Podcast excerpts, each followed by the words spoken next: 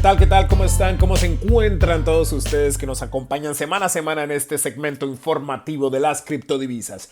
A ver, pues les cuento que el precio de las criptomonedas está cayendo de manera precipitada. Ethereum, que es la segunda moneda más grande, eh, ha caído un 8% en los últimos 7 días. Cardano, que se ubica en la posición número 3 de todas las criptomonedas, se ha deslizado un 7% en los últimos 4 días. Y Bitcoin, la ama y señora de esta industria, ah, se encuentra en los 44 mil dólares en este momento y bueno, hace algunos días, hace dos o tres días, estaba coqueteando con los 50 mil y en abril llegó a su precio más alto de los 64 mil dólares. Así que su, valor sí ha, venido cayendo mucho los últimos días. Ah, el porqué de esta volatilidad negativa, pues hay varias razones. Número uno, hablemos de las famosas stablecoins. Estas son criptomonedas cuyo valor está pegado al dólar o al euro o a veces hay stablecoins que están pegadas al valor del oro o de la plata. Estas monedas están siendo mucho más reguladas por los gobiernos ya que desafían el uso del dólar para hacer transacciones con criptomonedas. Mucha gente prefiere obviamente eh, pasar de Bitcoin a un stablecoin cuando está cayendo el mercado y después del, del stablecoin a un Bitcoin cuando está subiendo el, el mercado en vez de venderlas completamente por dólares o Pero el gobierno pues ya vio que esto es una preocupación y está tratando de regularlas. Número 2. La administración de Joe Biden planea sanciones para combatir los hackeos.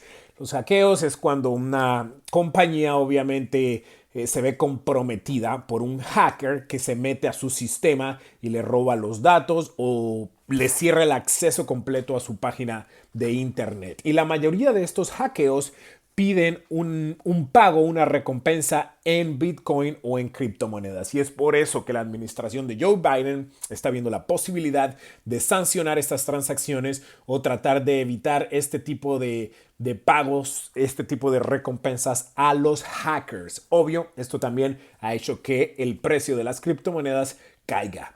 Número 3. El gobierno chino cierra una de las más, una de, las minerías de Bitcoin más grandes en ese país.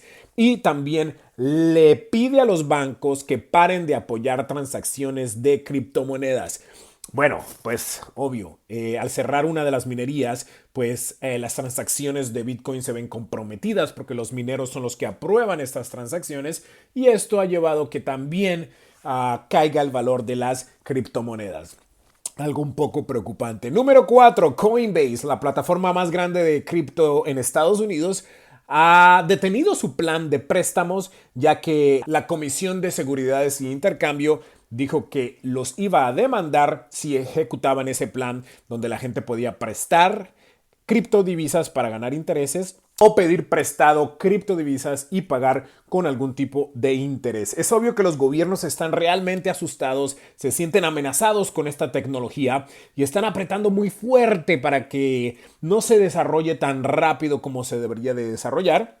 Y esto obviamente ha creado la caída de los precios últimamente. Por otro lado, muchos bancos eh, están adoptando las criptomonedas, se están adaptando porque no se quieren quedar atrás en este nuevo mundo financiero que todos estamos pues viendo desarrollarse de manera acelerada. En El Salvador, por ejemplo, el presidente ha decidido comprar más bitcoins, creo que han decidido comprar alrededor de 500, aprovechando la caída de precios que mucha gente ve como una oportunidad, como un, como un regalo, como un descuento. También otras compañías como MicroStrategy han comprado 5.000 criptomonedas en las últimas 24 horas aprovechando la caída de precio. Así que obvio, estas noticias, estas regulaciones afectan el precio, pero a la larga yo creo que es prácticamente imposible detener el desarrollo tecnológico de las criptodivisas. Así que será muy interesante ver qué es lo que sucede en los próximos días, no solamente con los precios de las criptomonedas, pero también con todas estas regulaciones que son bienvenidas, porque obvio, queremos que esto crezca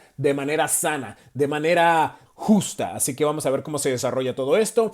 Como siempre, les tendremos más información en aprendeconyaro.com, aprendeconyaro.com o me pueden enviar un mensaje de texto al 323-977-9276.